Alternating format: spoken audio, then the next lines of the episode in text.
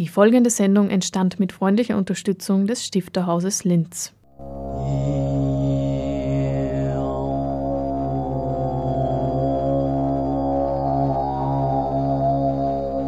Literatur im Radio.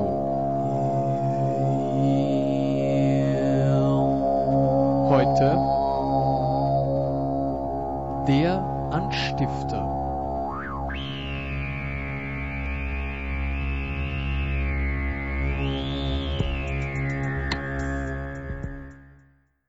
Ich habe zum Beispiel Stifter nie langweilig gefunden, weil ja. es immer heißt, Stifter ist so langweilig oder langatmig.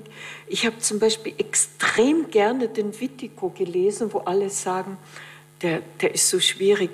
Also gut, die ersten 100 Seiten muss man vielleicht ein bisschen überblättern, weil diese Genealogie der böhmischen Adelsgeschlechter oder Königsgeschlechter ist ein bisschen kompliziert, aber dann, dann wird es so wunderschön. Mhm.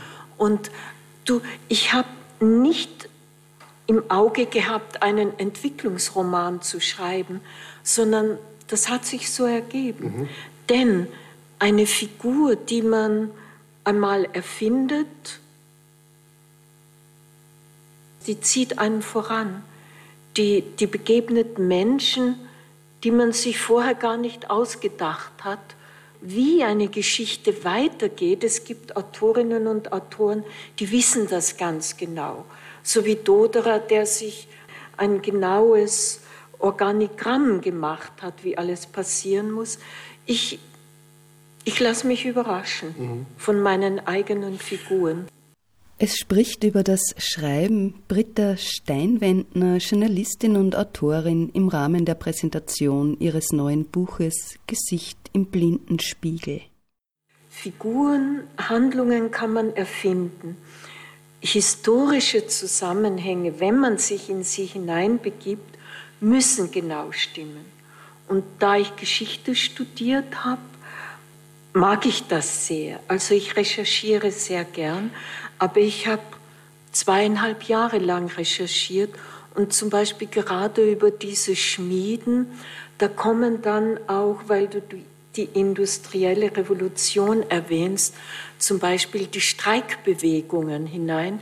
Aber da gibt es großartige Bücher. Mhm. Erstens besteht diese Schmiedleiten, die ich so genau beschreibe. Im Buch heißt sie Bachleiten, aber es gibt eine Schmiedleiten und das ist ein Freilichtmuseum. Das ist großartig. Da stehen alle diese Häuseln, die Kram und der Saustall und alles steht dort noch. Und man kann den Schmiedehammer besuchen und so weiter.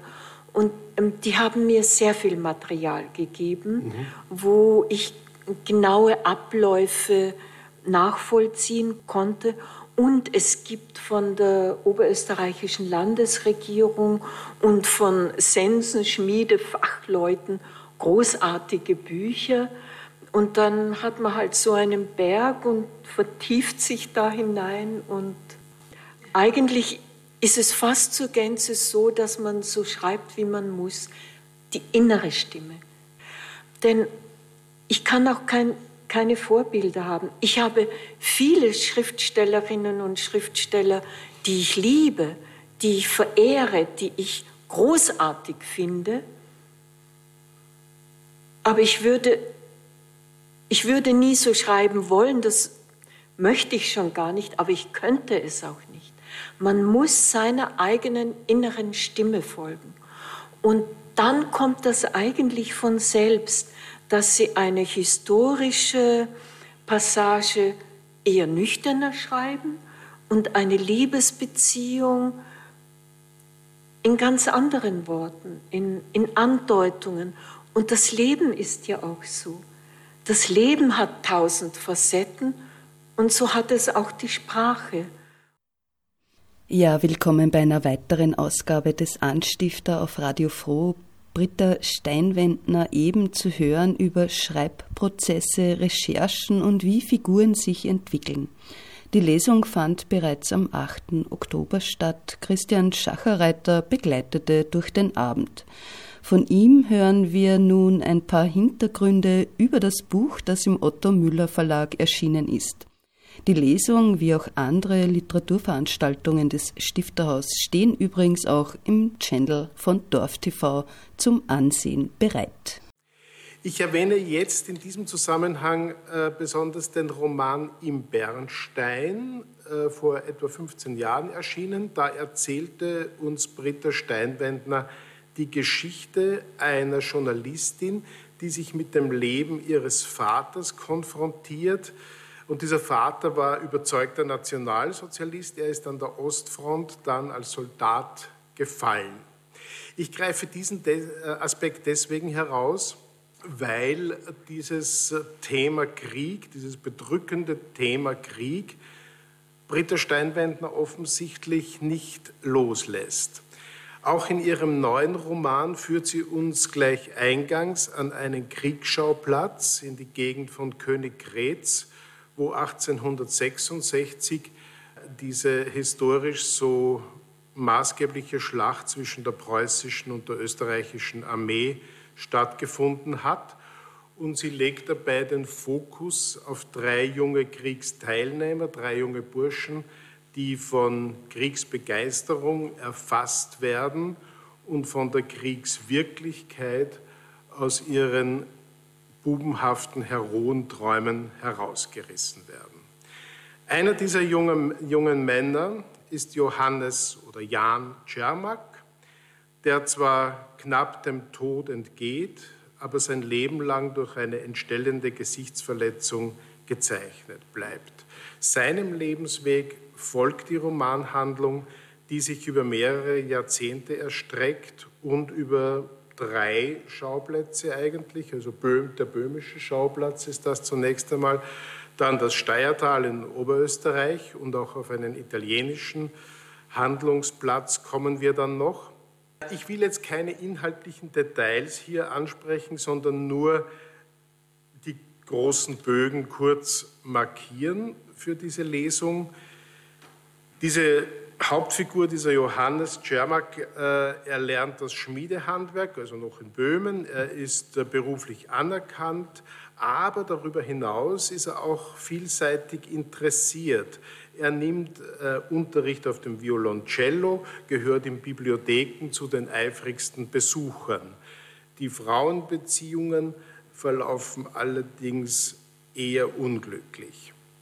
Dieser Roman Gesicht im blinden Spiegel, ich würde ihn als eine moderne Reminiszenz an das Genre des Bildungs- oder Entwicklungsromans bezeichnen. Wir können dann gern noch darüber reden, ob du diese kategoriale Zuordnung teilen würdest mit mir. Es ist aber noch viel mehr, denn Britta Steinwendner stellt das individuelle Leben ihres Protagonisten in einen breiteren, in einen sozialhistorischen, in einen politischen Kontext Britta Steinwendner ist 1942 in Wels geboren, hat in Wien und Paris Geschichte, Germanistik und Philosophie studiert. Sie war Mitarbeiterin des ORF und ausländischer Rundfunkanstalten. Sie gestaltete literarische Porträts für den Hörfunk und fürs Fernsehen. Sie hatte Lehrtätigkeiten an den Universitäten von Salzburg, Klagenfurt und St. Louis in Missouri inne. 1990 bis 2012 war sie Intendantin der Rauriser Literaturtage. Heute lebt sie als Autorin und Regisseurin in Salzburg. Zuletzt veröffentlicht unter anderem der Roman An diesem einen Punkt der Welt von 2014 oder 2011 Mittagsvorsatz Noon Resolution Gedichte oder Der Welt entlang vom Zauber der Dichterlandschaften von 2016. Und wir bleiben beim Stichwort Landschaften. Britta Steinwendner beschreibt bei der Lesung zum Roman Gesicht im Blindenspiegel ihren Zugang zu Werk und Landschaft und wie die Toten unter der Erde ihren Impuls zum Schreiben offenbarten. Das Werk und die Landschaft, warum wohnt einer, zum Beispiel Handke, gerade in Paris oder Veit Heinichen in Triest und Jaroslav Rudisch. Ich wollte unbedingt, weil ich, ich finde Prag so schön und Jaroslav Rudisch lebte damals in Prag, jetzt ist er in Berlin. Wir haben ihn in Prag getroffen und dann sind wir nach Jitschin gefahren, weil er in der Nähe dort geboren ist. Und wir sitzen in Jitschin in einem Gasthaus, wo lauter Bilder von Kaiser Franz Josef in der weißen Paradeuniform hoch zu Ross. Also dort ist die Zeit stehen geblieben. Und der Kommunismus hat zumindest in, in diesem Gasthaus, in das Wirtshaus, nicht Eingang gefunden. Und wir haben so geredet und der Jaroslav sagt, und in Königgrätz liegen immer noch Hunderte, Tausende unter der Erde. Und das hat mich so getroffen an der Wolga, und da kommt die Autobiografie hinein, liegt mein Vater, der im Zweiten Weltkrieg gefallen ist und auch kein Grab hat. Und irgendwo in der Erde liegt. Und ich bin mit meinem Mann hingefahren und ich wollte einfach die Landschaft sehen. Und diese Koinzidenz, dass in Königgrätz immer noch Hunderte, Tausende unter der Erde liegen, habe ich mir gedacht, da erfinde ich eine Figur und Johannes ist komplett erfunden. Mhm. Erfinde ich eine Figur und der Roman geht von Krieg zu Krieg, denn er endet 1916, mitten im Ersten Weltkrieg. Aber ich schenke ihm mein Leben und verfolge diesen jungen Mann, der mit 16 so schwer verletzt wird, durch sein Leben. Es, es hört nicht mit dem Ende seines Lebens auf, aber durch viele Jahre, durch 50 Jahre seines Lebens begleite ich ihn. Ja, Christian Schacherreiter hat einige Fragmente des Romans schon vorgestellt. Johannes, der zentrale Protagonist im Buch, ist jung, musikalisch und kriegsbegeistert. Mit 16 Jahren zieht er im Juli 1866 als Trompetenspieler in die Schlacht von Königsgrätz zwischen der österreichischen und preußischen Armee. Verletzt überlebt er, fortan fehlt ihm jedoch ein Teil von Wange und Kinn. Der junge Mann lernt zu leben mit dem, was nicht mehr da ist. Er stellt sich Spott und Ablehnung. Er lernt den Beruf des Kunstschmieds und stärkt sich an seinen handwerklichen und kaufmännischen Geschicken. Halt findet er in der Musik. Er hat zum Cello gewechselt und bei Valerie, seiner Liebe, die ihm zunächst unerreichbar scheint. Britta Steinwendner verwendet einen Kunstgriff und bezieht sich für den Roman auf die Kunstgeschichte. Mit dem Einstieg ins Bild wird der Weg bereitet, der in den Krieg führt, in die Historie von Königsgrätz. Ich lese Ihnen jetzt ein paar Ausschnitte aus diesem Roman Prälude 1 im Rausch von Trommeln und Trompeten, von Zimbeln, Geigen und Posaunen, von Klarinetten und Kalimba zieht eine Karawane von Menschen in das Bild. Sie kommt und entschwindet und kommt wieder auf gebrochener Leinwand. Gebrochene Menschen oder lachen manche, sind auch Glückliche dabei? More sweetly play the dance, William Kentridges Apokalypse der Wiederkehr im Museum der Moderne. Eine Gestalt taucht am rechten Bildrand auf. Sie ist in ein langes, weites Gewand gehüllt.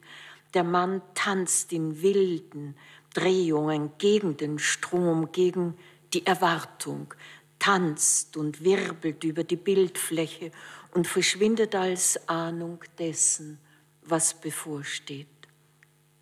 Die Musik ist Ebbe und Flut und wilder Atem und die Menschen kommen abermals in das Leben oder die Illusion eines Lebens oder in den Tod, more sweetly play the dance. Sie gehen, tanzen, stolpern, werden geschlagen und aufgerufen, geführt und verführt, tragen sich ein Geschick, eine Schuld, eine Freude.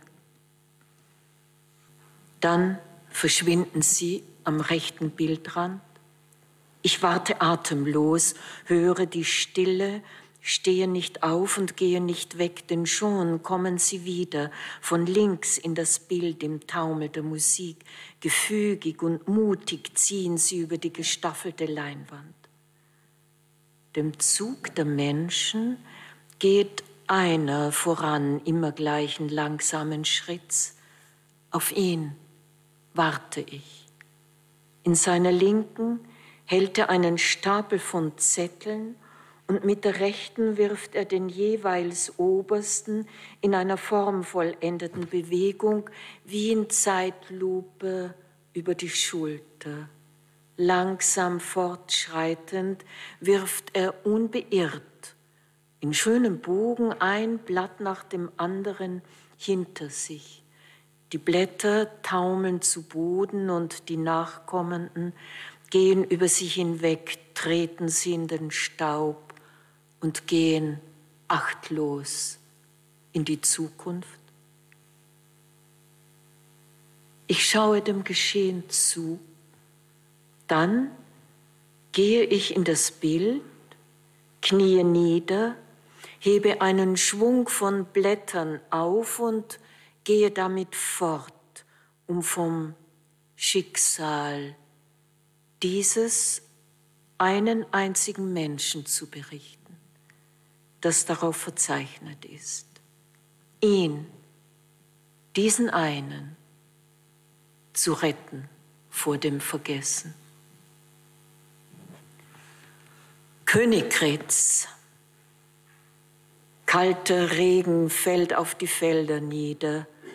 Sie stehen hoch und reif, matschig die Fuhrstraßen, lehmig die Hohlwege, grauer Himmel hockt auf den Hügelkuppen, Saatkrähen fliegen über die Dörfer, die Menschen versperren ihre Häuser, sie warten. Unheil liegt in der Luft. Wie schön, war das Land in der Sonne gewesen, sommerlich noch vor wenigen Tagen und friedlich vor wenigen Wochen, dem Reifen hingegeben. In der Ebene zieht die Elbe westwärts den fernen Häfen zu, dem Meer. Die Sonne eines heißen Juni kam früh und ging spät. An den Wegrändern blühten Kamille Kornraden und weiße Schafgarben. Die Menschen taten ihr Tagewerk, bereiteten die Ernte vor, schmiedeten das Werkzeug, gingen zur Messe am Sonntag. Linden blühten, fielen sacht zu Boden. Böhmisches Paradies nennen die Menschen diesen Flecken Erde.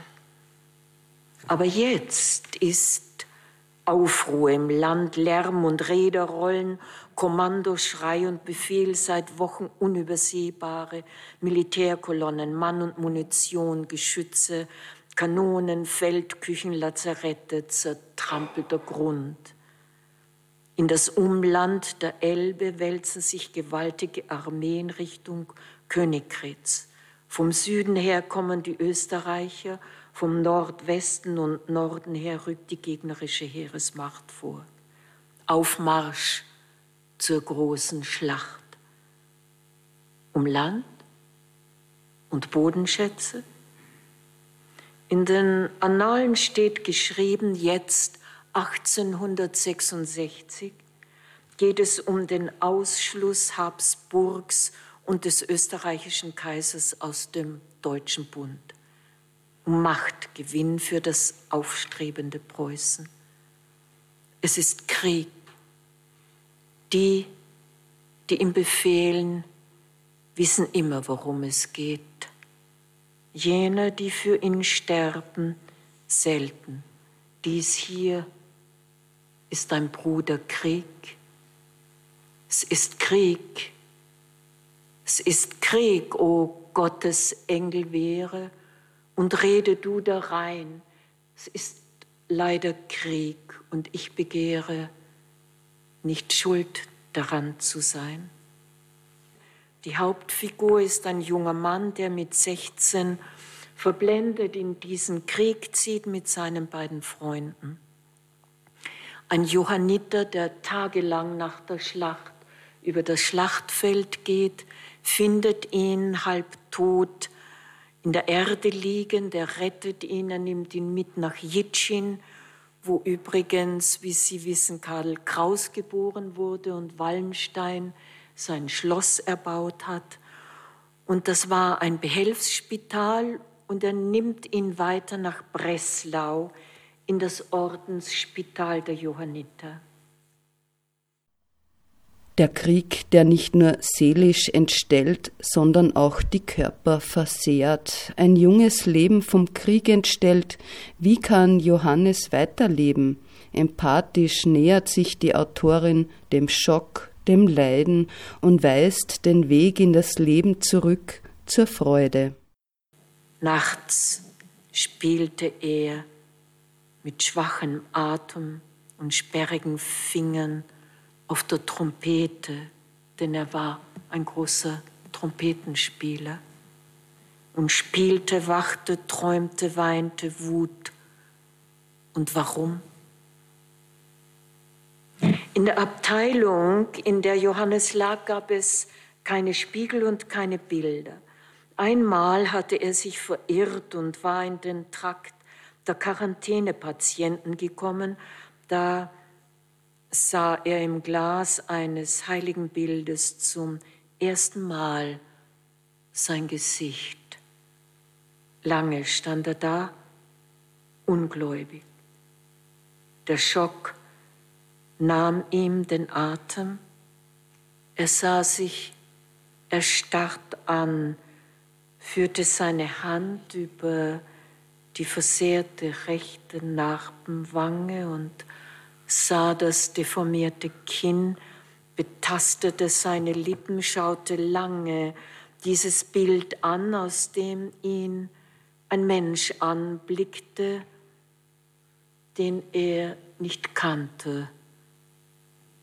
Und dann ballte er eine Faust und zerschlug das Glas. Er schrie und schreiend rannte er weg, eine Blutspur hinterlassend irrte panisch durch das Ordenshaus, suchte einen Ausweg weg, nur weg von diesem Gesicht, weg von der Wahrheit und in den Tod. Und als es schließlich ein offenes Tor fand und immer noch schreiend ins Freie wollte, rannte er in die Arme des Johanniters. Johannes brauchte Wochen, bis er nicht mehr an Selbstmord dachte, einer der Ärzte kam und brachte Tropfen zur Beruhigung. Er versuchte ihm Mut zu machen und bemühte sich. Nach der Operation, die noch vor ihm liege, sagte er, wird es besser sein. Es wurde besser. Johannes hatte wieder einen Mund, die Wunden heilten gut, die Narben schmerzen, waren erträglich. Schwester Lucia, eine lang gediente, freundliche Ordensschwester, die schwer an ihrem gedrungenen Körper trug, hatte es sich in den Kopf gesetzt oder war sie beauftragt worden, ihn wieder das Sprechen zu lehren, vor allem die Labiallaute B, P und M, ebenso das schwierige F und weh. Sie hatte große Geduld und übte mit ihm das Konjugieren lateinischer Verben wie amo, amas, amat, amamus, amatis, amant, amo, amas, ich liebe, du liebst, amabo, amabis, du wirst lieben. Und sie übte deutsche Nomina Peter und Paul, Wiese, Weide, Wald und Wolf. Johannes entwickelte nach anfänglichem Widerstand Freude an diesen Übungen, er merkte den Fortschritt, übte alleine viele Stunden während der eintönigen Tage und langsam begann er, sich auf morgen zu freuen und übermorgen und weiter. Und so wuchs eine kleine Zukunft. Den Johanniter sah er seltener als früher. Der Mann hatte etwas Rätselhaftes. Er war ohne Zeit und ohne Begriff. Jeden Sonntagmorgen, bevor sie gemeinsam zur Messe in die Ordenskirche gingen, brachte die Johanniter ein neues Buch oder die Schlesische Zeitung mit. Und immer nahm er wie nebenbei ein Blatt aus einem kleinen Stapel von Zetteln, den er aus der Innentasche seines langen Habits zog und legte es Johannes auf den Tisch. Darauf hatte er in einer kleinen Schrift eine Strophe oder ein, zwei Sätze geschrieben, ohne zu vermerken, von wem sie stammten oder dem Beschenkten aufzufordern, darüber nachzudenken. Nur einen einzigen Namen hatte er unter dem Zitat Il fine dell'uomo e vivere. Das Ziel des Menschen ist es, zu leben, geschrieben und den Namen angegeben. Paolo Sarpi. Dadurch waren beide wie ein Wegweiser herausgehoben und Johannes im Gedächtnis geblieben. Die übrigen Beispiele standen einfach da als Zeichen für irgendetwas. Und wenn Sie wollen, können Sie sich später die Mühe nehmen und herausfinden, von wem diese Zitate waren. Zum Beispiel mit der einen Hand zeichnen sie Soldaten und mit der anderen radieren sie sie wieder aus. Oder lass ab von diesem Zweifeln, Glauben, vor dem das Beste selbst zerfällt, und wahre dir den vollen Glauben an diese Welt, trotz dieser Welt.